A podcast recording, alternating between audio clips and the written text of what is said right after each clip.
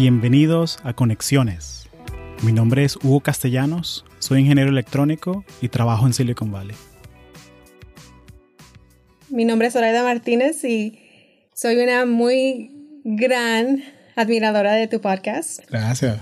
Creo que es importante que sepan las personas que te escuchan que como toda persona que tú traes aquí, tú eres una de ellas, alguien que, que igual tiene su historia, una excelente historia que yo admiro demasiado y que debe ser compartida por igual. Cuéntanos tu historia en resumen, de Venezuela a Sanebia. ¿Cómo comienza esa historia? Sí, eh, tuve la fortuna pues de que crecí en una familia académica. Mi papá y mi mamá eran profesores de universidad y me acuerdo que mi papá tenía un estudio en la casa, en Caracas, y lleno de libros, tenía su computadora. De hecho, la primera computadora que yo tuve en mi casa era un, un Macintosh, el cuadradito. Wow, de color. Sí, y me acuerdo muy claro que mi hermana, la, mi hermana menor, ella jugaba con la computadora. Y yo jugaba, mi manera de jugar con la computadora es que yo agarraba el mouse, el ratón, lo abría y tenía una pelotica de goma. Y yo jugaba con la pelotica de goma, la tiraba contra la pared y, para mí eso era jugar con la computadora. era no, no meterme al software, no poner un juego, no, era, era desarmarla y jugar con los pedazos. Y después fue que, después de mucho disgusto y muchas peloticas de goma perdidas, fue que ahí sí que mi papá me sentó y me enseñó cómo usar la computadora y cómo se usa y cómo se juega. Y fue esos juegos como Oregon Trail, eh, Prince of Persia, El Príncipe de Persia, no sé si te acuerdas de que era corriendo a la derecha todo el tiempo, las espadas y todo eso. Y fue a través de los juegos que yo me, me enamoré de las computadoras, porque era una manera de, de vivir ese otro mundo, ¿no? Y en mi casa siempre tuve la suerte de que en Caracas hay una, eh, no sé si todavía existe, pero yo viví en Venezuela hasta el año 2000, hasta los 14 años. Y me acuerdo que había una cadena de librerías que se llamaba Las Novedades. Y mi papá y mi mamá me llevaban todos los sábados y me decían, cómprate lo que tú quieras. Wow. Entonces era una manera de incentivar el deseo de, de aprender y de conocer. Y era como tener un, un blank check de cómprate lo que tú quieras. Y si de repente me decían como que yo agarraba un, un cómic y era, está bien, pero ¿por qué no te agarras este libro de Julio Verne? O este libro de Isaac Asimov. O porque veían que me gustaba mucho sci-fi y todo lo que era con el espacio. Entonces me, me, apuntaron hacia ese lado, o sea, como poco a poco. Emigramos acá en el 2000. Eh, yo estudié en la Universidad de la Florida Central, estudié ingeniería electrónica y es muy, muy, muy gracioso porque yo quería estudiar física. Y me acuerdo que el primer semestre de la universidad yo perdí como tres materias. Yo pasé por una, una etapa muy fuerte que es que, bueno, yo, yo perdí a mis dos papás cuando tenía 18 años. Y fue como el primer semestre de la universidad también. Y te cuento que fue muy difícil, fue muy fuerte, no estaba como en el, en el ¿cómo se diría? Como el mindset, no tenía la mente en el lugar correcto para, para empezar la universidad. Y me acuerdo que hablé con mi counselor y yo en high school yo me gustaba mucho la música. Yo toco guitarra, bajo, piano y conseguí que había una carrera que era producción musical. Entonces era una combinación como de música con ingeniería. Y me cambié de carrera en el Community College. Y comencé a estudiar producción musical y me encantó. O sea, me enamoré. En Orlando tenemos un community college, se llama el Valencia Community College, que tiene un programa de producción musical increíble. El profesor Raúl Valeri, que todavía lo, lo, es el director del programa, el fundador, él es también venezolano y lo agarré de mentor. Y él es tremenda persona, es una lumbrera. Todo este desastre de cables que tenemos aquí en el, en el podcast, él, él seguro me ve y me, me pega un golpe de que, muchacho, yo te enseñé. Spaghetti, mucho. Sí. Aprendí muchísimo con el profesor y el programa. Es tremenda experiencia, la verdad, porque tiene una disquera completa, un label, eh, que lo hacen los estudiantes. Entonces los estudiantes son, pasas desde asistente de estudio a ingeniero de estudio a productor del estudio. Wow, toda la proyecto. Sí. Entonces fue muy chévere esa experiencia porque aprendí cómo es ir a, una, a un show en downtown a buscar talento. ¿Y porque qué pasa? Tú agarras talento y ese es el quid pro quo. De, Buscamos talento para el estudio, tenemos tres estudios buenísimos con, con equipos de muy alta calidad. Y es que traemos a la gente al estudio para que graben sus demos gratis y nosotros aprendemos cómo usar los equipos. Mm, en el proceso. Sí, entonces ese proceso de aprender por error, ¿no? De, de que mira, de que se vale equivocarse. Y es una de las cosas que, que pasa que quizás el audio no quede de la mejor calidad, pero mira, estamos aprendiendo y tú te, estás yendo con un disco gratis. Claro, y una oportunidad para una banda que está comenzando. Sí, y en ese proceso fue que comencé una banda de rock en español, Urbe Prima, que son mis amigos, hermanos, Simón Mostafa, eh, Leonardo Linares, y Leo, guitarrista, él sigue tocando. Y de hecho, en la música de la introducción, la música de conexiones, es de él. Es de él. Oh, wow. Entonces, todavía, ese los voy a ver ahorita que voy a Orlando una semana. Va a ser muy chévere ese reencuentro. Entonces, comenzamos la banda y luego que terminé producción musical, yo siempre quería aprender algo más. Me gustaba mucho la parte de electrónica y mi mentor, el profesor Raúl, y también otros mentores que tuve durante el camino, eh, me empujaron a que, oye, debería estudiar electrónica, electrical engineering. Y estudié, y mientras estudiaba tenía la banda en paralelo. Ah. Entonces fue una experiencia muy, muy, muy chévere, muy... Porque, primero que nada, porque sabes cómo es estudiar ingeniería. Tú eres computer engineer. Entonces tú sabes que eso te toma un tiempo significante, pues, de tu día a día. Y lo bueno de la banda era que era como que el outlet, es la manera de matar el estrés. Stress reliever, ¿verdad? Sí, y era como que yo siempre sabía lo que tenía que hacer el sábado en la noche. Practicar con la banda, había un show, un concierto, una grabación o algo así. Y mi sueño cuando estaba estudiando electrónica era, yo quiero diseñar equipos de audio, como esa grabadora que está ahí, como los micrófonos que tenemos enfrente, los audífonos que tenemos enfrente, me encanta. Yo soy audio geek total. Incluso tenemos eso en común. Tenemos eso en, común. Tenemos muchas cosas en común. Por eso es que yo también te pregunté, que, porque este es el primer especial preguntas y respuestas pues, que, tenemos, que tenemos ahí. El podcast se, se, me ha ido de las manos, la verdad. O sea, yo comencé a hacerlo como que por amor, para ver qué pasaba. Y tener ahorita más de 4.000 personas que lo bajan y lo escuchan es algo, algo increíble. Y mucha gente me pidió que, oye, vamos a hacer un episodio que seas tú para conocerte más a ti. Claro. Yo, yo trato de, se me sale lo venezolano, como lo hiperkinético a veces. Cuando entrevisto a alguien, como que no es una entrevista, es una conversación. Entonces nos interrumpimos y es algo súper informal. Eh, yo siempre digo que mientras más informal, mejor. Más. Sí, como que más, más, como que más sustancia le sacas a la entrevista. Claro. Eh, ¿Nos cuentas de, tu trayectoria en, cómo cambiaste de lo que estudiaste a la ingeniería electrónica?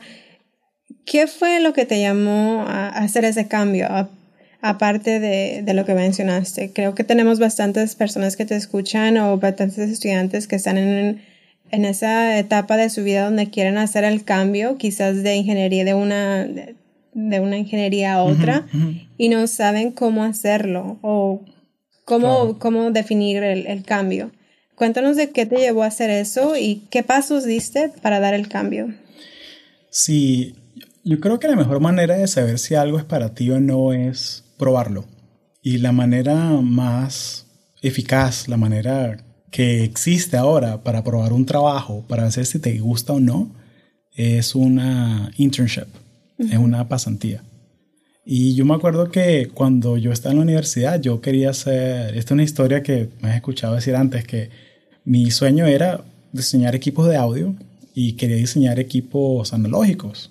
Entonces yo tenía un, me compré un domain, un website que era strictlyanalog.com estrictamente analógico.com y tenía mi email que era hugo arroba strictlyanalog.com como que si un startup quería empezar strictlyanalog.com no podía porque Hugo Castellanos ya tenía el dominio. Claro me vas a tener que pagar 10 mil dólares para, para obtenerlo claro. Entonces imagínate la gente que tiene esos websites como brasil.com o hay, hay, gente que hace plata haciendo eso no que compra los domains y se los guarda antes de, de que alguien más lo necesite imagínate. claro Entonces, cuando yo iba a las entrevistas, a las conferencias de Shep, ¿qué pasa? Los reclutadores me veían eso en el resumen y, pensaban, ah, no, este muchacho sabe lo que quiere. Real deal, ¿verdad? Sí.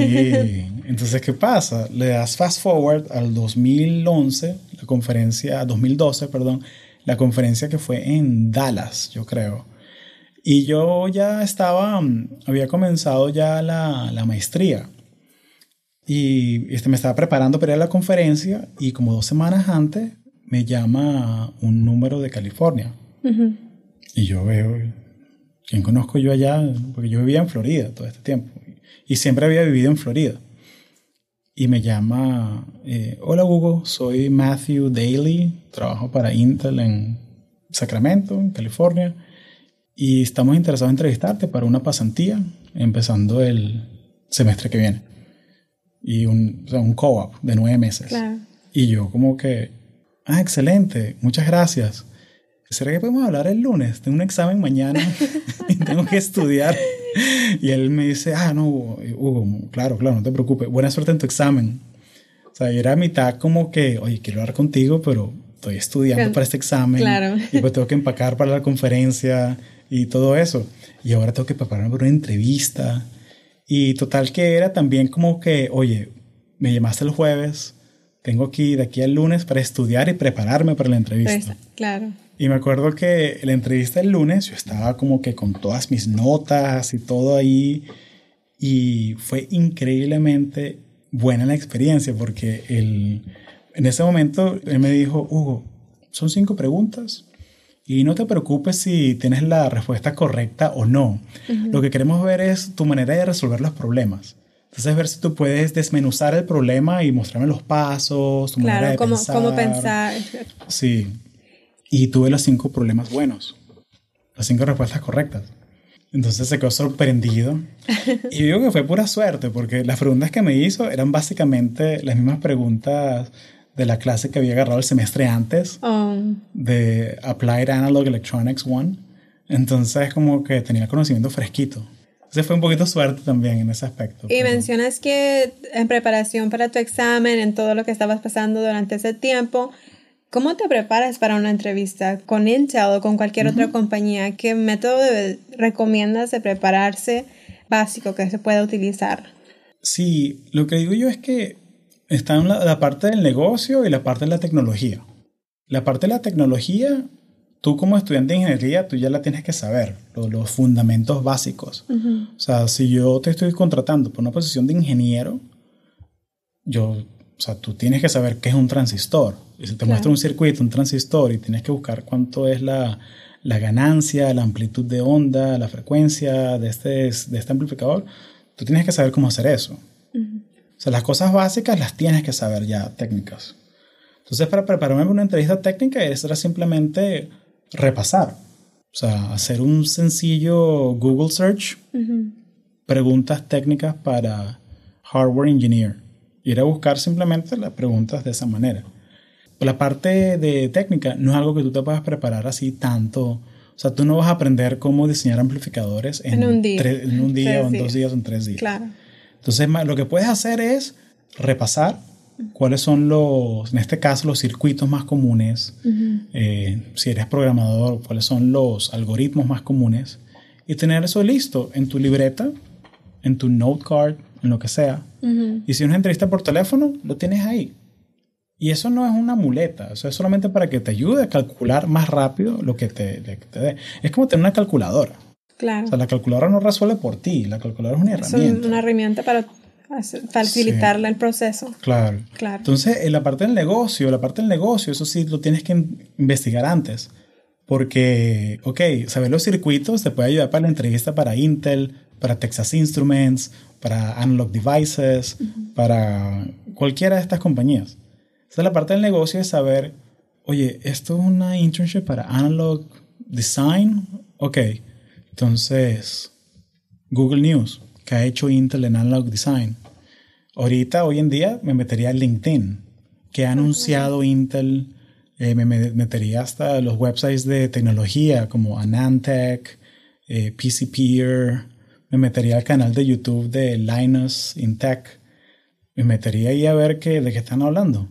y ver qué innovación hay por ahí para tenerla fresquita. Entonces ya cuando esté en la entrevista y me digan, ay, ¿qué has hecho que tenga que ver con inteligencia artificial? Mira, agarré esta clase, agarré esto. Ay, de paso, ustedes lanzaron este producto hace dos meses, que para eso, ¿no? Claro, este proyecto tiene que ver con eso. Para tener un método de conversación y de follow-up con, con, lo que están hablando, relación. Algo de qué agarrarte en la conversa. Y esas son las dos cosas, o sea, porque y esta es una técnica que, que úsenla con cuidado. Yo lo que hago a veces cuando voy a, a estas ferias de trabajo y yo voy a reclutar estudiantes. Pero también, o sea, yo soy amigo de gente en Texas Instruments, en Google y en Facebook y somos amigos. Y todos nos conocemos, los reclutadores. Y algo tan sencillo como que, oye Hugo, este muchacho quiere trabajar en Facebook, pero tengo nada que darle, un hardware engineer y no tengo nada abierto. ¿Tendrás algo en Intel? Es buena persona, lo veo que tiene ganas de aprender, de echar para adelante. Es el networking. Y nos compartimos los resúmenes. Y nadie habla de esto, pero hay un mercado negro de resúmenes. o, sea, o sea, eso suena un poquito sospechoso, pero, pero no, pero es una manera de ayudar a la gente. Claro, que si ves un candidato que en realidad tiene los, lo que necesita para, para acceder en un, en un rol que necesariamente no cabe donde tú estás. Claro. Conoces a alguien que donde sí puede trabajar o funcionar. Sí, y eso es todo el poder de las conexiones. Claro, que es muy este importante, ¿verdad? Conexiones. Sí, claro. pero y me ha pasado incluso que, bueno, y eso pasa en Silicon Valley, muy, muy, es muy común que te escriban, que vean que tienes una experiencia en como Product Manager o como Product Marketing Manager o que trabajes en realidad virtual o que, y que te escriba un reclutador por LinkedIn. Eh, oye, estamos buscando gente para esta posición, o somos una startup de alto crecimiento, nos hace falta un director de esto, y queremos hablar contigo. ¿Y qué pasa?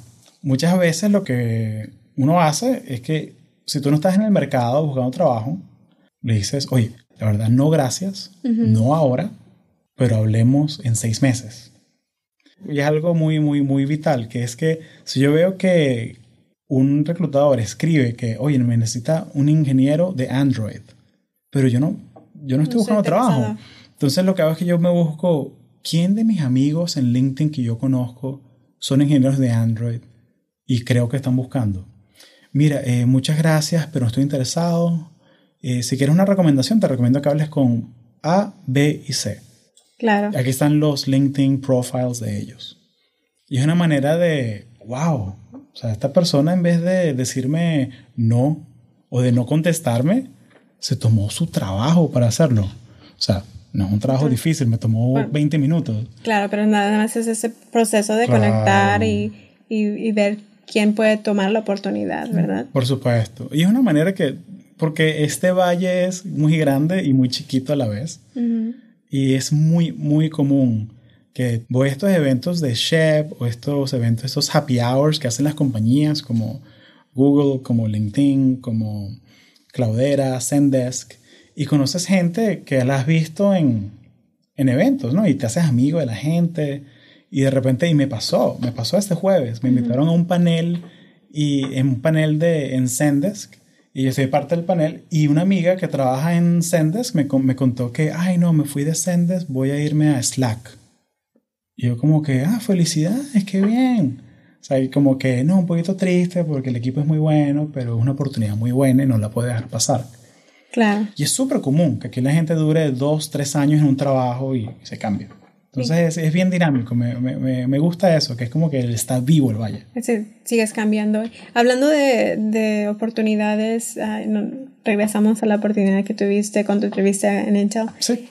¿Has seguido con Intel desde esa posición que te ofrecieron en esa entrevista o cómo ha transcurrido tu eh, carrera en Intel? Eh, es muy curioso eso, porque yo en Intel total, total, tengo cuatro años, pero en cuatro años he tenido cinco trabajos diferentes. Wow.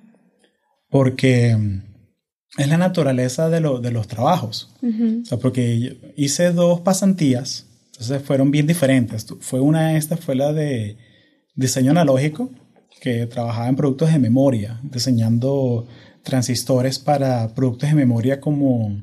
Todos hemos tenido un, un pendrive, o sea, una memoria del llavero, un USB stick, esa clase de memoria o memorias para cámaras. Muchas de esas son hechas con tecnología de Intel. Luego hice otra en Oregon, en afuera de Portland, Oregon, en Hillsboro, y era trabajaba como eh, ingeniero de validación.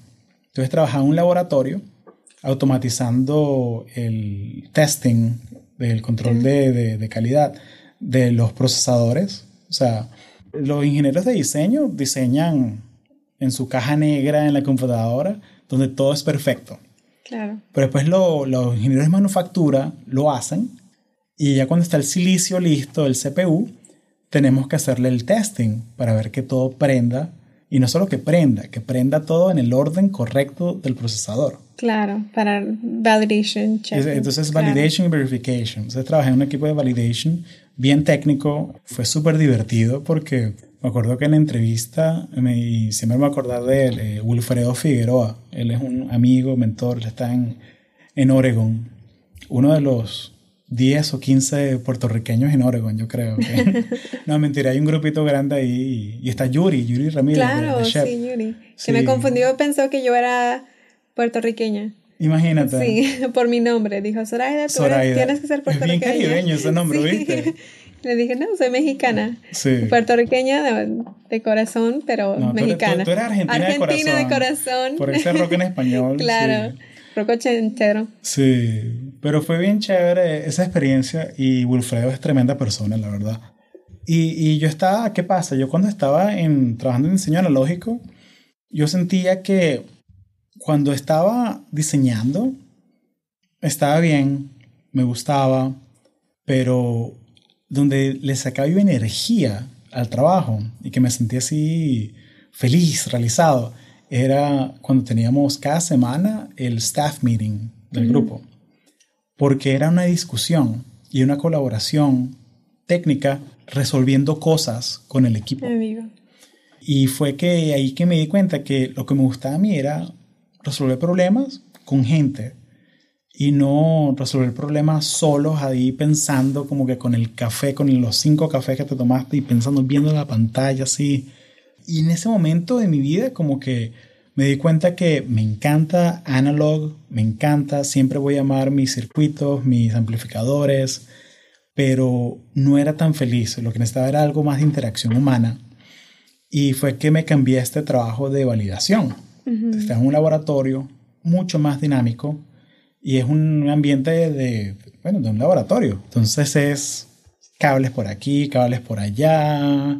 De repente la fábrica nos mandó la parte, pero la parte llegó un domingo, entonces hay que ir al trabajo el domingo a las 10 de la mañana, a aprender las cosas. Cuando se eh, necesita. Sí, y me gustaba mucho esa mentalidad de que, de que, ¿qué haces tú? No, yo soy bombero, yo me la paso apagando fuegos todo el tiempo. Entonces fue, fue muy divertido. Pero me di cuenta, empecé a hacer mucho networking dentro de la compañía. Y a mí me gusta mucho, y esto es algo bien, bien personal, pues, pero a mí me gusta mucho cocinar. Y me gusta mucho... ¿Cuál es tu platillo esencial que hace Hugo? Bueno, las arepas con Las, arepas de reina pepiada que... Incluso me tienes que invitar a una de tus arepadas. Yo que sé. todavía estoy por atender una de ellas. Sí, o sea, se han vuelto un evento, ¿no? Porque una vez al mes y ahora vienen como 50, 60 personas. Wow. Sí, tendremos que te invitamos a la, siguiente. Arepa. Y lo estoy escribiendo aquí. Para, para recordar, invitar a Soledad a la próxima arepada. Sí, ¿sabes qué pasa también? Es que como que yo las organizo por Facebook y yo sé que tú, eres team no Facebook. No Facebook. Entonces, bueno, vamos a tener que hacer las arepadas por Eventbrite. ¿Verdad? Para incluirme en, Claro. El problema es que lo hacemos por Eventbrite. Llegan 100, todos, todos los, venezolanos en la área. Dos mil personas ahí. Que vengan, que, traigan más masa para hacer más arepas.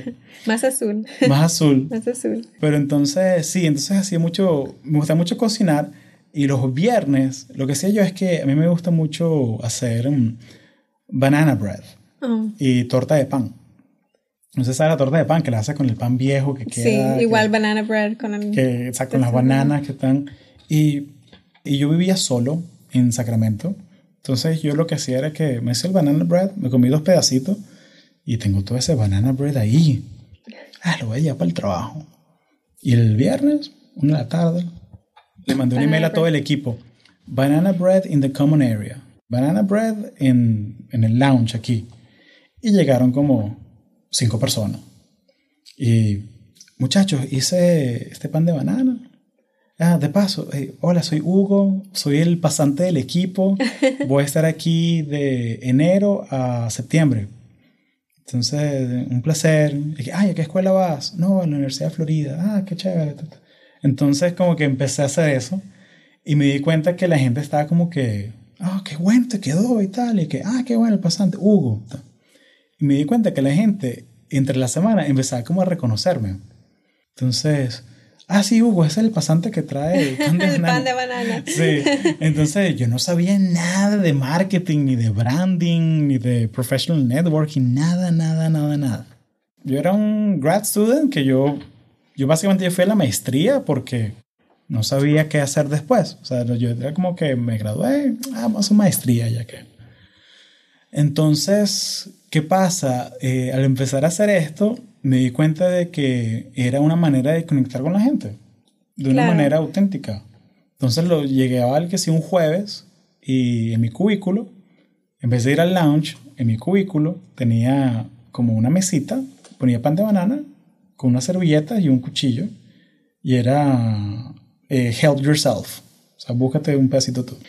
Y la gente venía y agarraba y conversaban conmigo, dos minutos, tres minutos. Era como tener tu propio lemonade stand. Exacto. Pero en, en, tu pasante, en el trabajo. En el trabajo. Y era como que, ay, ¿y, tú qué haces en Intel? Y la gente que, no, yo soy arquitecto de tal circuito, de tal cosa, tengo 20 años acá. Y era una manera como de, de empezar a hacer um, informational interviews, pero yo no sabía qué era un informational interview. Solo sentía que, mira, yo hago esto porque quiero compartir y me di cuenta que era una manera de conectar con la gente. Claro. Y una manera auténtica de hacerlo.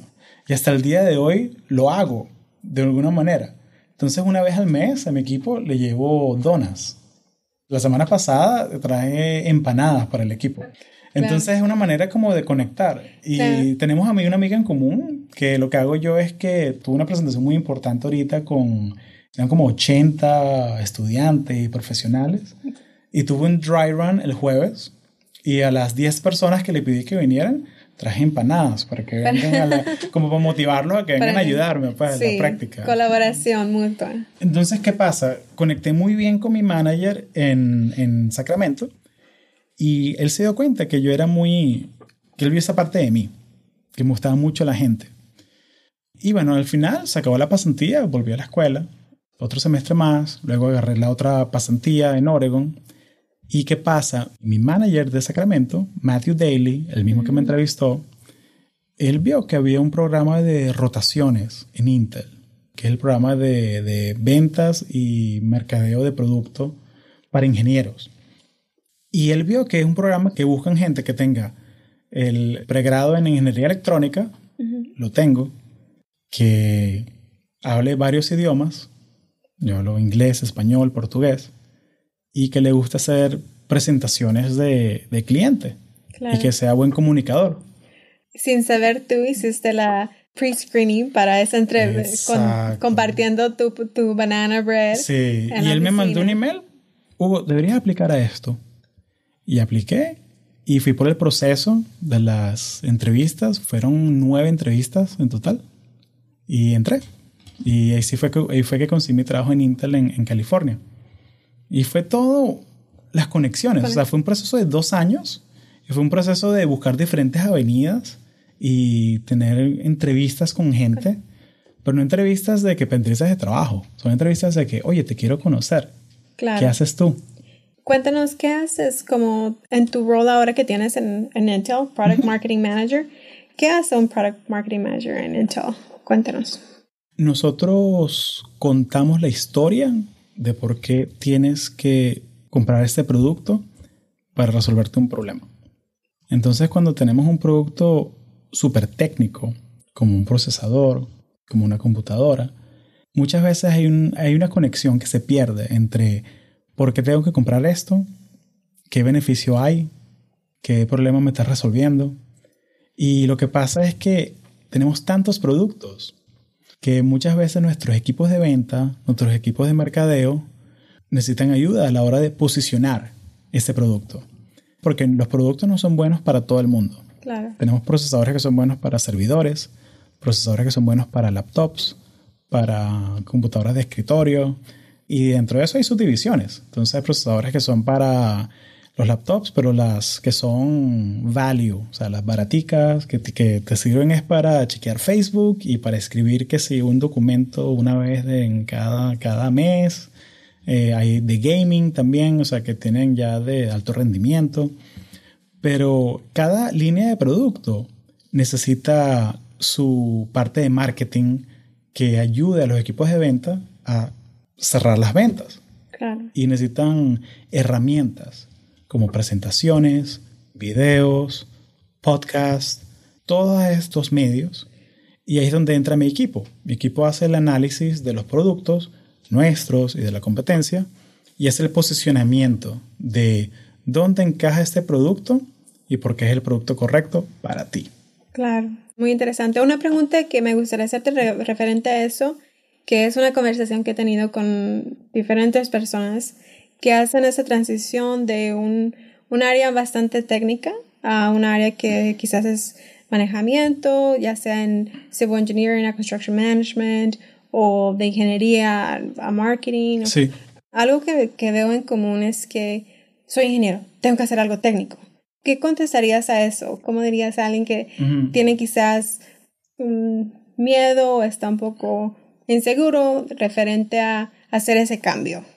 Es una decisión sumamente personal, pero lo que yo le, le recomiendo a, a, las personas que están en esa, en ese fence, pues en esa duda de que yo soy ingeniero, yo no soy nadie si yo no programo. O sea, tienes que ver realmente en qué eres bueno. Claro y cuál es el valor que tú le puedes agregar al mercado o a la compañía o al equipo.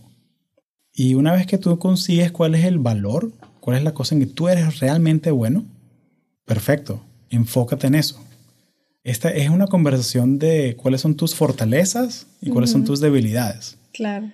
Entonces yo me di cuenta bien rápido que sí, yo puedo diseñar amplificadores y transistores y soy ok. No soy excelente, no soy el mejor, soy ok. Pero cuando es hacer una presentación para 200 personas, soy muy bueno. Claro. Entonces es una fortaleza que tengo yo, el poder de comunicar. Cuando es agarrar algo muy técnico y explicárselo a mi abuelita, ahí vi que yo podía hacer esa conexión de hacer, usar analogías, pero yo también soy feliz viendo un circuito, una esquemática. Entonces fue una manera de, de reconciliar esa parte de que, mira, ingenieros hay millones. Y si vamos a la, a la parte demográfica también, o sea, si te vas a, a la China, a la India, están graduando 300 mil ingenieros cada año. Pero ingenieros que diseñen cosas, que validen cosas, hay muchos. Claro. Pero ingenieros que sean buenos comunicadores, no hay tantos. Entonces yo conseguí mi nicho ahí y me enfoqué en mi nicho y no me arrepiento en ningún momento. O sea, me encanta conseguir mi, mi parte. Entonces el consejo que yo le haría bien táctico a la persona que está en, dudando es la introspección, que es algo súper difícil, pero hay, hay que hacerlo y hay que darte cuenta de que, mira, ¿en qué soy bueno haciendo? Y es muy difícil, ¿no? Porque es como construir un avión mientras vuela. O sea, es muy difícil, pero tienes que preguntarte a ti mismo, oye, ¿en qué soy bueno yo? Y busca en tu pasado, en qué te ha dicho la gente que tú eres bueno haciendo. ¿Qué tarea del trabajo o qué tarea en tu casa que tú haces se te pasa el tiempo volando? Sientes que no la haces. Y que todo el mundo, el resto de las personas es como que, oye, Zoraida, tú eres buenísima haciendo esto. Y, ah, está bien, sí, no, no te das ni cuenta, como que te pasa Claro, por lo haces encima. naturalmente. Claro, entonces, y, y también preguntarte que, oye, Zoraida, ¿qué harías tú si no que tuvieses que trabajar más nunca? Entonces son esas clases de preguntas que tienes que hacerte y para definir, oye, ¿dónde está el nicho? Y la otra parte, o sea, esa introspección, la otra parte es, ¿qué necesita el mercado? Claro. ¿Dónde está la oportunidad? O sea, porque trabajos de, ¿sabes? Como que personas que vean Netflix profesionalmente no, no existe, ¿sabes? claro. Entonces es la parte de, de yo soy súper fan de tener los informational interviews, o sea, de entrevistar a profesionales y sobre qué hacen. A la gente le encanta hablar de sí mismos, eh, como has visto en el podcast, que la gente viene y, yo pongo el podcast es de 45 minutos, pero yo siempre pongo, dura una hora y media, ¿sabes? La conversa. Entonces, conversar con profesionales que están en esos nichos, en esas áreas, y preguntarles qué, qué haces tú. Y cuéntame tu historia. Oye, ¿qué es lo que hace un product manager, un product marketing manager? Tener un mentor, alguien, una visión de quizás eso es lo que yo aspiro a hacer. Exacto. entrevistar a alguien para ver si, como nuestro, a nosotros, yo, yo, yo aspiraba a ser a donde estás tú y tomé la iniciativa de, de buscar. Claro, tú me entrevistaste de esa manera. Claro, de esa manera. Claro, y por eso yo pensé que, oye, sería excelente que Zoraida me haga la entrevista del, del especial de, preguntas y respuestas. Claro. Cuéntanos, mencionas que es importante mantener la, la motivación y la mantenerse competitivo, especialmente aquí en el Silicon Valley. Sí. ¿Qué cosas haces tú en lo personal para mantenerte competitivo en el Silicon Valley, en lo profesional y en lo personal? Duermo una hora al día. No, no mentira, mentira, tampoco así. Es nunca dejar de aprender.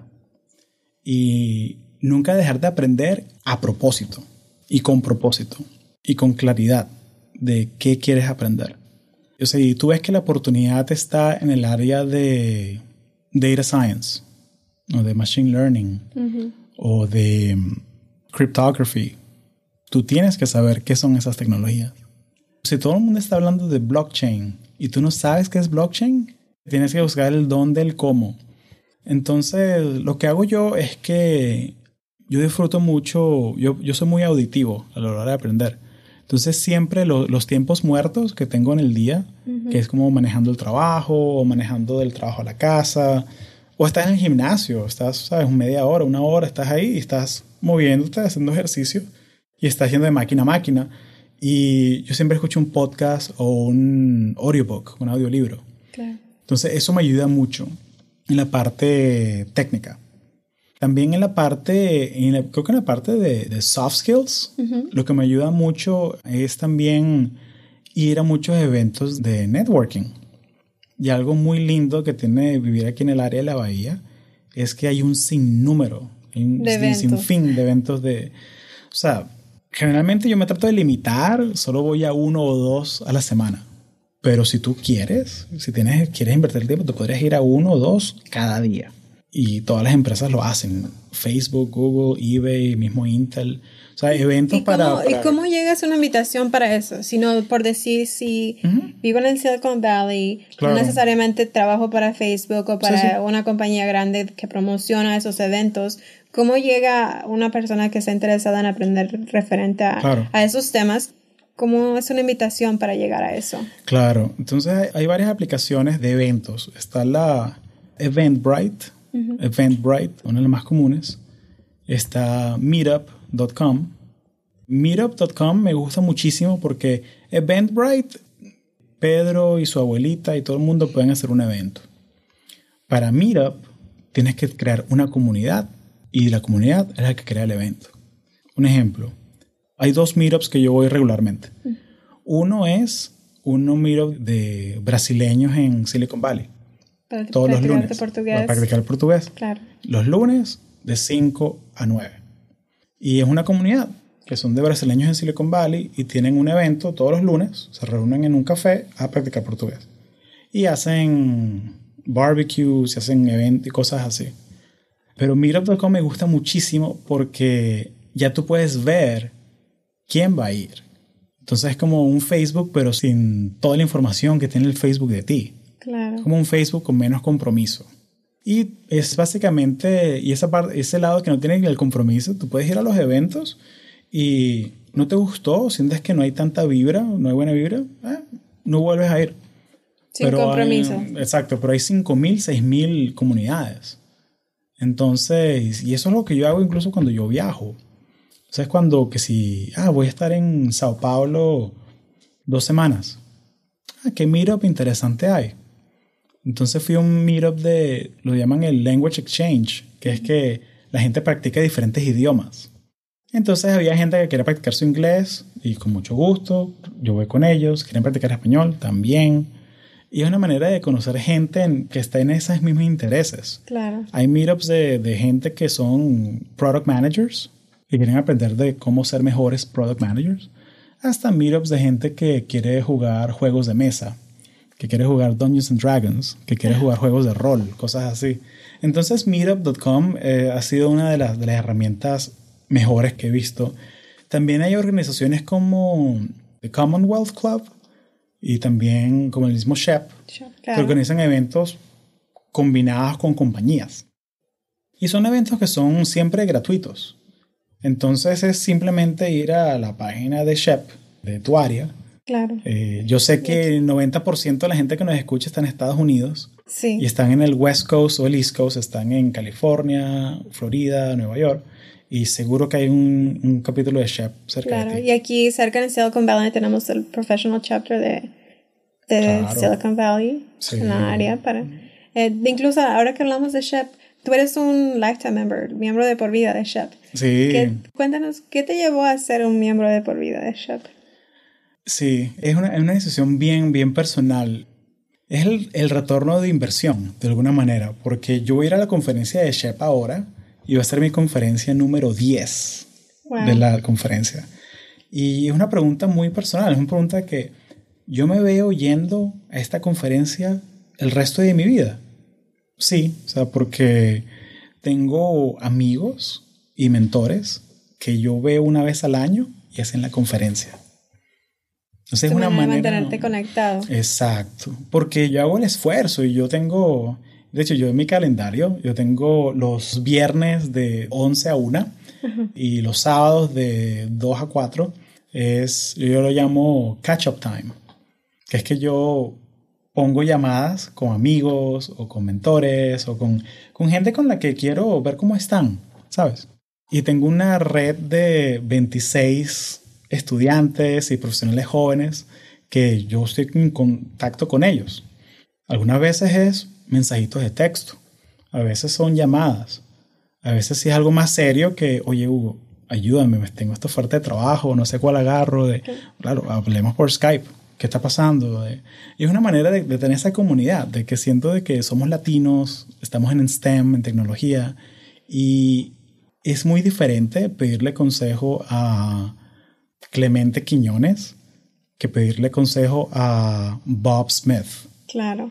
Eso es algo muy importante y algo por lo cual admiro mucho tu misión de, de conexiones, Gracias. de conectar a personas, porque una estadística de estudiantes hispanos, solamente 16% de estudiantes hispanos se gradúan con una con un bachillerato en ingeniería. Imagínate. 16%. Y la mayor parte de ellos que no gradúan, la razón por la cual no llegan a ese punto de graduarse es porque no tienen un mentor o una influencia Mm. en su vida Sí. que les ayude a, a seguir en, en ese camino, en esa meta. Y creo que es súper importante tener esa conexión con identificar a, a alguien con quien tú ves como tu mo- mo- modelo a seguir, ¿verdad? Claro. Porque muchas veces son principiantes en, en ingeniería y no tienen a un familiar, no tienen a, a alguien a quien puedan llegar para hacer preguntas, eh, incluso cómo manejar diferentes el trabajo, el, el nivel de estrés en la escuela y tener esos, esas personas para ese networking, ese grupo de, de ingenieros a seguir. Creo que es algo súper importante y es Lo algo que definitivamente proyectas tú en tu podcast, en, darle el acceso a, a todas las personas que te escuchan y las Claro. que están por escucharte, en, en, en realmente tener esa puerta abierta a, a todas las personas que has- entrevistado y que continúas a entrevistar. Gracias. Muchas gracias por eso. Me hubiera gustado bastante ser Zoraida Martínez en la universidad y tener un podcast en español Sí. que pueda compartir con mi mamá para Claro. decirle, mira mamá, eso es quien es lo que hago yo". aspiro a hacer, ¿verdad? Sí. Claro. Una pregunta que me gustaría hacerte es referente a conexiones. ¿Por qué conexiones?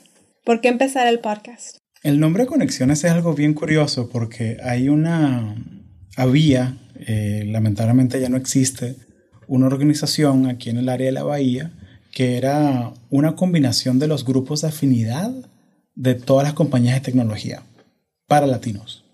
Entonces era un grupo de los latinos en Intel, los latinos en Google, los latinos en Twitter, los latinos en, en todo. Y ese grupo, bueno, fue disminuyendo la influencia y, lamentablemente ya, ya no, no existe, que yo sepa, que yo sepa. Pero el nombre Conexiones en sí, es Conexiones, Historias de Latinos en STEM, todo viene por un documental que yo veía mucho cuando era niño, de un, es un historiador inglés, se llamaba Connections. Y él me acuerdo, me acuerdo muy, muy, lo estoy viendo en este momento, que él sacaba, por ejemplo, un bolígrafo, un vaso y una bola de cañón. y te decía, ¿esto qué tiene en común? Napoleón. Y se iba y estaba caminando por Waterloo, así en Francia, y te mostraba como que Napoleón hizo tal cosa en la batalla, y como que te conectaba las tres cosas que te mostró, te las conectaba desde el año 1700 hasta hoy.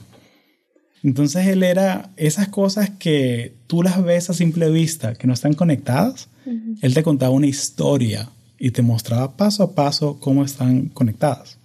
Y se llamaba Connections.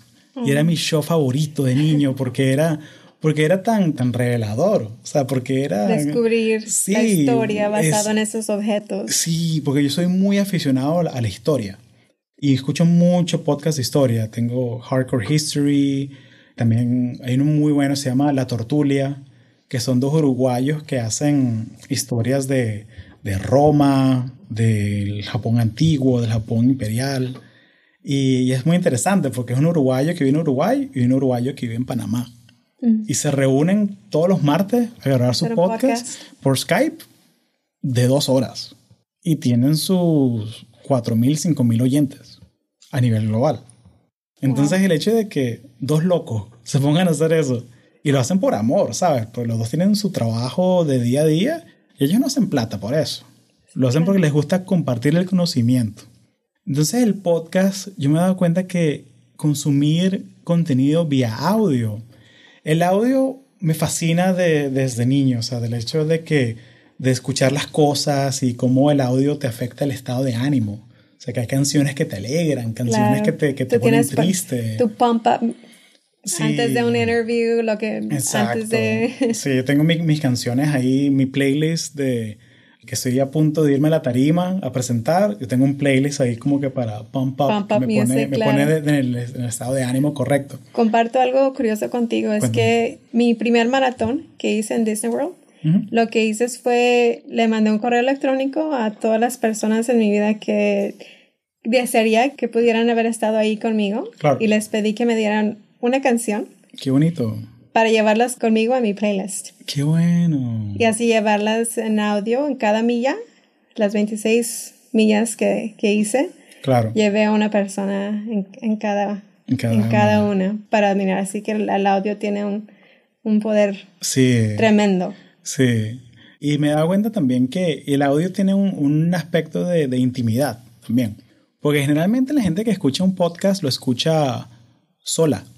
En, el, auto, sí, claro. En el carro. Cocinando. Por la mañana, o estás limpiando la casa, o estás en el gimnasio, o estás saliendo a caminar. Y es algo muy íntimo, estar en los oídos de alguien. Y me fascina eso, me, me fascinaba la radio también creciendo. Me acuerdo que incluso yo tuve una pasantía en la radio, en, en NPR, en Washington, en DC, cuando estaba estudiando electrónica. Y fue, el audio me, me encanta. ¿Y qué pasa? Pasó un catalizador muy grande a comienzo del 2018, que es que fui a un panel, uno de estos eventos de networking, en una compañía, aquí en el Valle, y había un panel y eran cuatro ingenieros y la moderadora estaba preguntándole a los ingenieros, pero las preguntas eran como que muy secas, eran como que muy, no eran como que auténticas, era, Zoraida, ¿por qué amas trabajar para esta compañía? ¿Qué te motivó a ti a conseguir este? O sea, era, era como que muy... Muy de, muy de, mentir, era como muy, muy corporate, era muy, muy, muy empresarial, así. Pero entonces, después del evento, me acerqué a uno de los ingenieros, que peruano, él, y él, él traje en Nueva York, él es programador.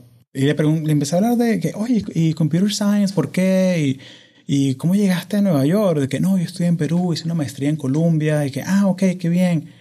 Y, y me empezamos a conversar y me echó un cuento que es que él hizo, bueno, tus programas, tú conoces Emacs, el editor de, texto. De texto, sí. Exacto. Entonces él se escribió un shortcut en Emacs, él se escribió un comando que es que tocaba dos botones y le llegaba una ensalada a su oficina de delivery con la orden que él siempre pedía para almorzar.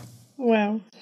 Y eran dos botones, clac, clac, y hacía un macro que corría y le llegaba la ensalada a los 10 minutos del delivery. Porque él, se cansó de tener que llamar. Como Uber Eats en sus beginner stages, ¿verdad? Exacto. Y él llegó a estar en el, eh, creo que fue la, la noticia top en Hacker News por un par de días también. Entonces yo como que, chamo, ¿por qué no contaste esa historia en el panel? No me lo preguntaron. No me sentía cómodo. Oh. No me sentía cómodo, me dijo. Y no me lo preguntaron también. Entonces es como que, no, porque no me sentía cómodo. Y yo como que, o sea, yo me reí con esa historia y yo como que, conchale, ¿qué pasa si yo yo le doy un espacio a esta gente en un podcast que es tan fácil hacer uno, ¿sabes? O sea, bueno, en ese momento yo pensaba que era fácil hacer uno, ¿no? Pero, pero es mucho trabajo, la verdad, es mucho trabajo. O sea, como que cada episodio me toma 10 horas. Y me viste, aquí el, me viste aquí el setting up que me tomó un ratico, ¿no? Porque estamos jugando aquí haciendo el Facebook, el Instagram Live también. Y todo el setup del micrófono, del audio, de la ahí un rato. Pero menos mal que tenemos aquí la entrevistadora comprensiva. Claro. ¿Y qué pasa? Entonces, eso pasó. Eso pasó como que en noviembre 2017.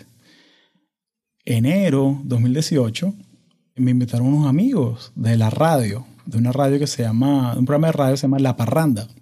Ellos están aquí en, en, en San Francisco, tenían un programa en una radio latina y tienen un programa de una hora los miércoles y súper chévere. Son tremendas personas. Son los tres López. son tres López Productions. López uh, Cubed. Exacto. Entonces me invitaron y, uh, queremos que vengan al programa porque tú eres venezolano y trabajas en tecnología, chavo. Y yo, claro, con mucho gusto. Y bueno, Hugo, queremos que nos cuentes cómo se consigue un trabajo en tecnología. Y es un segmento de seis minutos en seis minutos cuéntanos cómo consigues un trabajo en tecnología. Y yo como que, bueno, yo puedo tratar. Entonces traté y eh, les contesté sus preguntas, y preguntas a la audiencia. Y par de personas, dos, tres personas me agregaron en LinkedIn después de la entrevista. Y yo como que, ah, qué chévere. O sea, si hay gente que... Que, les está, está interesado en esa área. Y en español, que es otra cosa interesante. Y yo como que, oye, pero ¿Qué pasa si yo monto mi propio podcast donde yo puedo hablar sin límites de tiempo, extenderme y tener una conversación? Porque al final del día esto no, no es una entrevista, es una conversación y yo aprendo de ellos, de la gente que yo traigo al programa. Al principio yo sentía como que, oye, yo, yo lo que estoy haciendo, me estoy divirtiendo aquí aprendiendo, o sea, como que estoy catching up contigo, que eres mi amiga. Claro. O sea, yo no me siento que estoy trabajando, me siento que estoy divirtiéndome. ¿Cómo es el proceso de, de buscar las personas que vas a entrevistar? ¿Qué pre-screening tienes, si tienes alguno, de entrevistar a, a tus invitados? Sí, primero que nada son gente que, que, son latinos, latinas. Tiene que ser algo, o sea, que conecte con mi audiencia. También que gente que tenga una historia que contar. O sea, gente que tenga un reto que hayan superado o una, un altibajo que hayan superado. O sea, toda la gente que he entrevistado tienen una batalla interna de alguna manera o tienen algo, un reto que los ha hecho más fuertes y tienen ese don de que son, son buenos comunicadores. Y sin decir nombres, ni apellidos, ni nada, hay unos que no son tan buenos comunicadores, pero mi trabajo como el que llevo este podcast es hacer que se comuniquen bien. Claro. Entonces es parte del proceso de hacer las preguntas bien. El proceso de muchas veces yo les hago preguntas muy técnicas. Entonces es muy chévere que podemos tener esa conversación técnica de ingeniero a ingeniero. Claro. Entonces esa, esa manera es una manera de, de, conectar con ellos a otro nivel. Ah, entonces yo diría que, que el, el pre-screening es latinos, latinas, que tengan una historia que contar, que trabajen en tecnología y que tengan, hay un, un factor no sé qué, es un factor como que no sé qué, de que, wow, quiero que estés en mi podcast. O sea, como los dos minutos. Y pasó con Alejandro Sánchez Acosta, con el hombre de las mil entrevistas, el español, un saludo, que fue que él, él tiene una experiencia en Airbnb que se llama How to be a Software Engineer in Silicon Valley. Y él va a, a la oficina de Adobe, él te muestra Adobe, te muestra y te da como que un cheat sheet de cómo pasar las entrevistas técnicas. Y hablando con él, a los 20 nos tomamos una cerveza y a la media hora, oye tío, vamos a hacer un podcast porque la conversación está muy buena. Como que necesitas tener el spark para poder tener la, la, comunicación para el trabajo. Y era el momento como que ahora o nunca. Y yo tenía la grabadora en la mochila, menos mal, y fuimos al, a uno de, de, los meeting rooms de Adobe y la grabamos. Entonces muchas veces la gente me pregunta que, oye Hugo, esa entrevista como que era, no estuvo como que tan preparada, como que hablaron de unos temas muy por encima, de que, sí, chamo, es que eso fue bien impromptu, eso fue en el momento. Claro, fue. Entonces, entonces sí, es bien, hay un no sé qué. También muchas veces pasa que hay gente que me recomienda, hay gente que me recomienda gente, y mismos oyentes, gente que nos escucha, que me recomiendan, oye Hugo, deberías entrevistar a...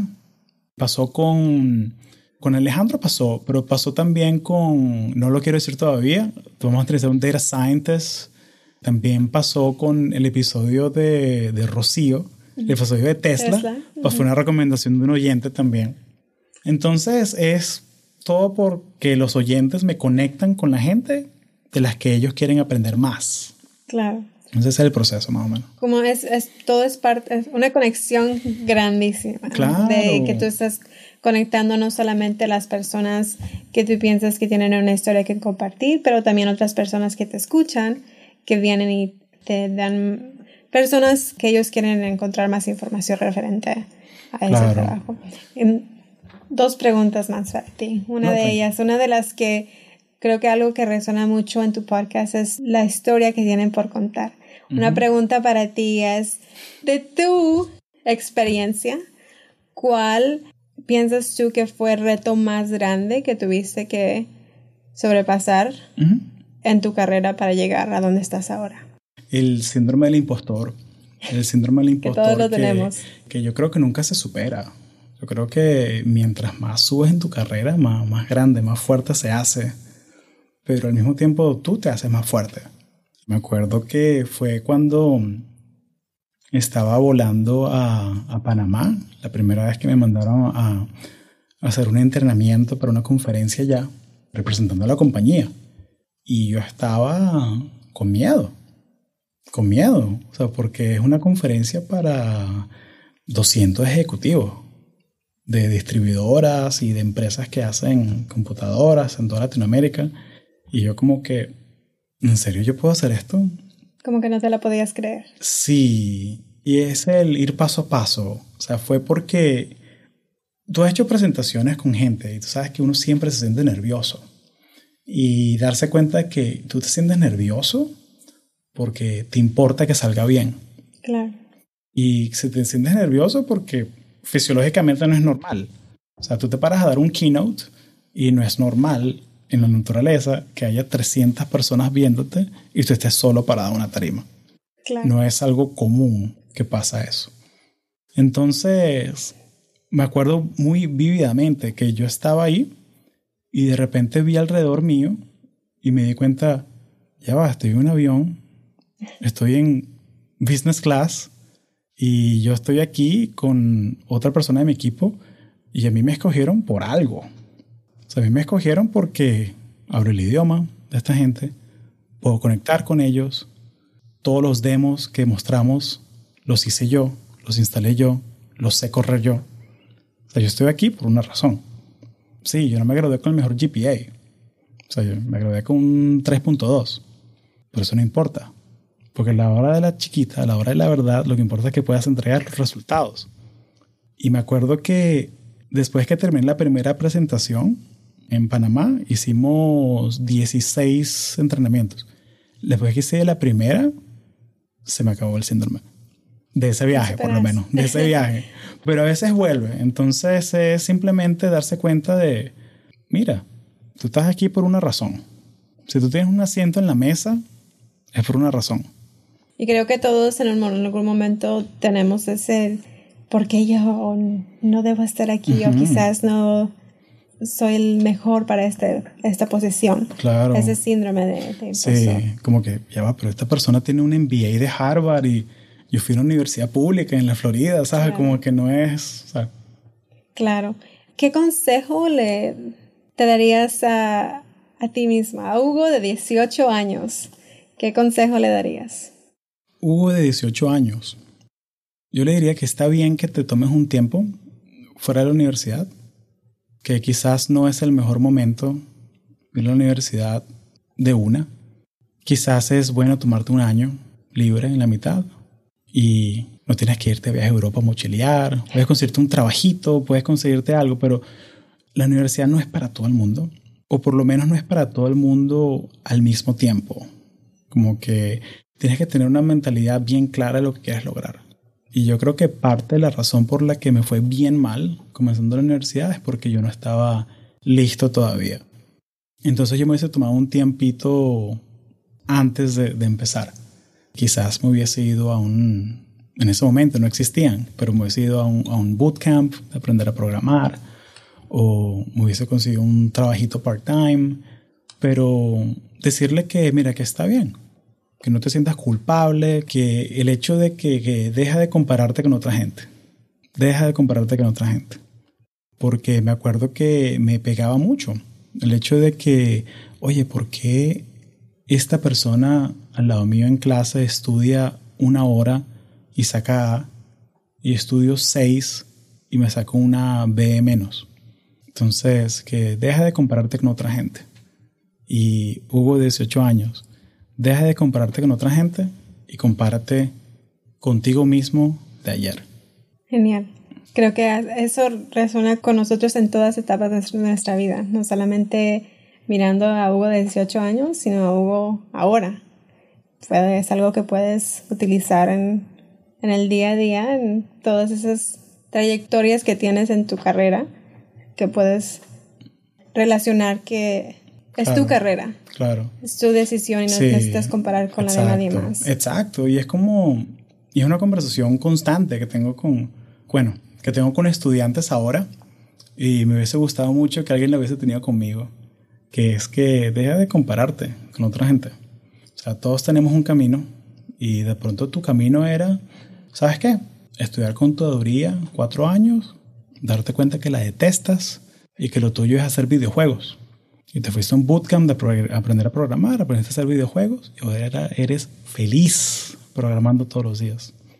O darte cuenta de que, mira, estudiaste ingeniería electrónica, está bien, te gusta la matemática, la ciencia, pero tu don, tu regalo al mundo es contar historias. Métete a contador de historias. O contador de historias, como decimos en tecnología, que es product marketing. Claro, full circle. Una recomendación para llegar a ese método de pensar, ¿cuál sería? Si vendieran una píldora que te dé 40 años de experiencia, sería genial, ¿no? Una más práctica. Sí, una más práctica, yo diría, es ver las personas alrededor tuyo. O sea, a mí me han dicho siempre que yo tengo el alma de viejo, porque para mí es muy fácil hacerme amigo con gente mayor que yo. Y cuando yo era adolescente, yo tenía amigos de 30, 40 años. Y para mí era muy fácil conectar con gente mayor que yo. Entonces yo creo que hacerle esa pregunta a la gente de que, oye, ¿qué harías diferente? ¿O qué harías si estuvieses en mi lugar? Para que te dé perspectiva. Entonces, siempre hablamos de que es importante hacer mentores, pero creo que algo que no enfatizamos lo suficiente es que los mentores pueden tomar muchas formas. Claro. O sea, el mentor es ese amigo que te da consejo cada seis meses que lo llamas, puede ser un mentor. El mentor no, no es una persona que está contigo todos los días. Entonces, esa mentalidad ayuda bastante. ¿Tú piensas que es importante tener mentores no necesariamente o solamente en lo profesional, pero también en lo personal? En todos los aspectos es importante. Yo tengo dos mentores de podcasting que aprendo de ellos siempre y siempre las dudas y, y yo aprendo mucho de, de, mi audiencia. Y yo siento que de alguna manera, cada persona que yo entrevisto en el podcast, de alguna manera son mentores míos, porque son expertos en su área y yo aprendo de ellos. Y hasta el día de hoy, o sea, yo tengo una pregunta de Machine Learning, le escribo Luis Serrano, Luis, este curso lo quiero agarrar, ¿es bueno, no es bueno? ¿Qué me dices tú? No, no, mejor agárrate este. Ah, ok, buen chat. Entonces, hasta el día de hoy, o sea, yo siento que todos los aspectos de tu vida, tu salud, la parte de las relaciones. Claro. Que es que uno tiene, o sea, porque vivir en Silicon Valley también tiene ese componente de que todo el mundo es súper competitivo. En todas las áreas. En todas las áreas. Entonces, a veces conseguir pareja es muy difícil. Y lo que hablamos de que, bueno, si yo tengo personalidad fuerte, ella tiene personalidad fuerte también, ¿cómo hacemos para no matarnos en el, en el proceso, sabes? De que los dos queremos lograr tantas cosas, ¿no? Sí, y una, incluso te mencioné en, nuestra charla anteriormente que mm. con nuestras shiftinas, en nuestro grupo de shiftinas, una de las cosas que hacemos es hablar de eso, de relaciones, de cómo manejamos, tener la personalidad fuerte y cómo manejarla con alguien más. Una recomendación que no sé si, si tú la has tomado anteriormente es un, un, libro, un programa que se llama The Love Languages.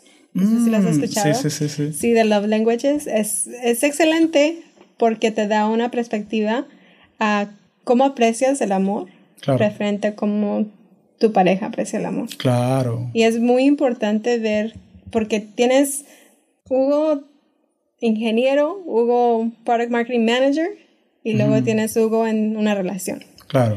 Y no necesariamente los, las fortalezas que tengas como Hugo ingeniero o Hugo product marketing manager van a ser las mismas fortalezas que te, se van a ayudar a una relación con tu pareja.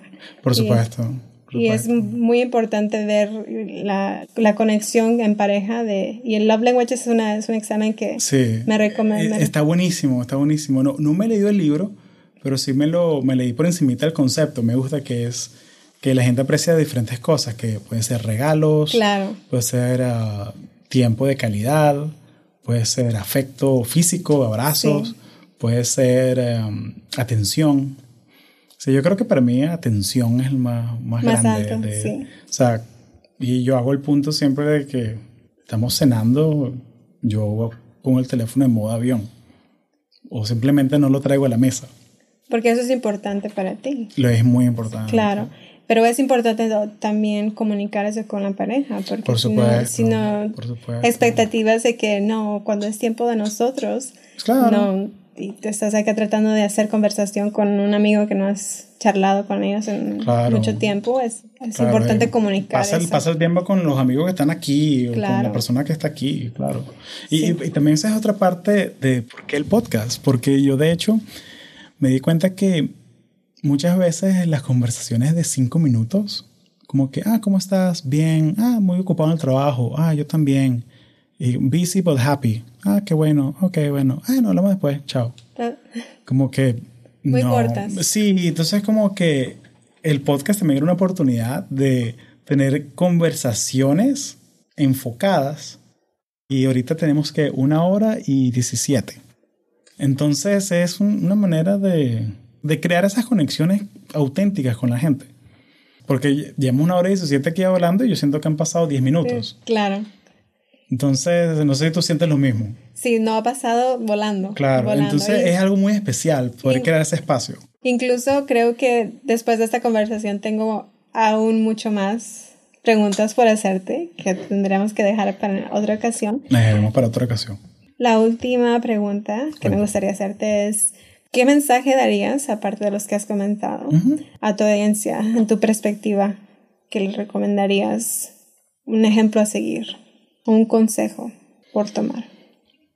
Bueno, la, gente que escucha este programa son gente que tiene mucha curiosidad de cómo consiguen trabajo en un Google, en un Apple, en, en un Intel, en una empresa así. Pero también son gente que tiene mucha sed de aprender. Y me acuerdo que tú me mencionaste una vez que como el podcast es casi todo en español, se lo pusiste a, tu mamá. Y ella escuchó y como que se dio cuenta de que, de que, ah, eso es lo que hacen ustedes los ingenieros, ah, qué bien. Y era como abrir esa ventana a ese mundo. Entonces, esa sed de aprender es algo que, que el consejo que le quiero dar a la gente es que busquen la manera de cómo apagar esa sed de aprender, ya sea agarrando cursos, ya sea escuchando más podcasts, ya sea viendo videos de YouTube, ya sea agarrando un bootcamp. Sabes que puedes aprender data science en cuatro semanas, los fundamentos. O sea, busca la manera de cómo continuar aprendiendo continuamente. Porque algo tan sencillo como que los viernes agarrarte un cursito de linda.com es algo súper valioso. Quizás tú trabajes en una oficina, en una oficina y haciendo PowerPoint, Excel, cosas así. Yo creo que, ok, agarra un, un cursito de cómo se usa en verdad PowerPoint, Excel, Outlook. Y que, ah, hay tantos shortcuts que yo no sabía. De repente te ahorras 20 minutos de tu semana que perdías arrastrando cosas de carpeta a carpeta. Pero busca la manera de aprender a aprender. O sea, porque la manera en que tú creces es aprendiendo. Y yo creo que yo he sido, he tenido la fortuna de, poder crecer como profesional porque encontré la manera de cómo yo aprendo. Aprender a aprender. Aprender a aprender. Entonces ese es el consejo que le daría a la gente que nos escucha. Muchas gracias Hugo por permitirme la oportunidad de entrevistarte. Siempre que tengo la oportunidad me gusta compartir tu podcast con estudiantes. Sí, tú eres embajadora del podcast, así que podcast, por eso te trajimos aquí para que hicieras este experimento. Porque siempre me, me encanta que tomen la, toda la información que tú das en tu podcast, es muy de gran uso en, en todo etapa de las carreras, no solamente para profesionales jóvenes, sino para estudiantes para todo tipo de niveles. Creo que es muy importante. Una cosa que te he comentado en el pasado es que resuena mucho conmigo el, el, hecho de lo que estás haciendo con tu podcast, uh, de realmente dar ese granito de, de ayuda a todos los demás. Creo que es algo impresionante. Muchas felicidades por hacer eso. Una cosa que, que te he comentado anteriormente es que el CEO de Alibaba mencionó que una recomendación de los 20 a 30 años, explorar. Explorar todo lo que, lo que puedas, descubrir qué es lo que te apasiona, qué es lo que te gusta hacer, tratar nuevas cosas. 30 a 40 años, enfocarte en lo que, en tus fortalezas, en hacer algo que ya sabes que te apasiona, invertir en eso. De ahí a la segunda década de tu vida, invertir en las segundas generaciones. Claro. Tú te has brincado muchas décadas y estás haciendo eso ya ahora, comunicando y informando a todas las personas eh, y ayudándoles a, a través de este podcast de conexiones. Muchas gracias, por eso y esperamos muchos podcasts más.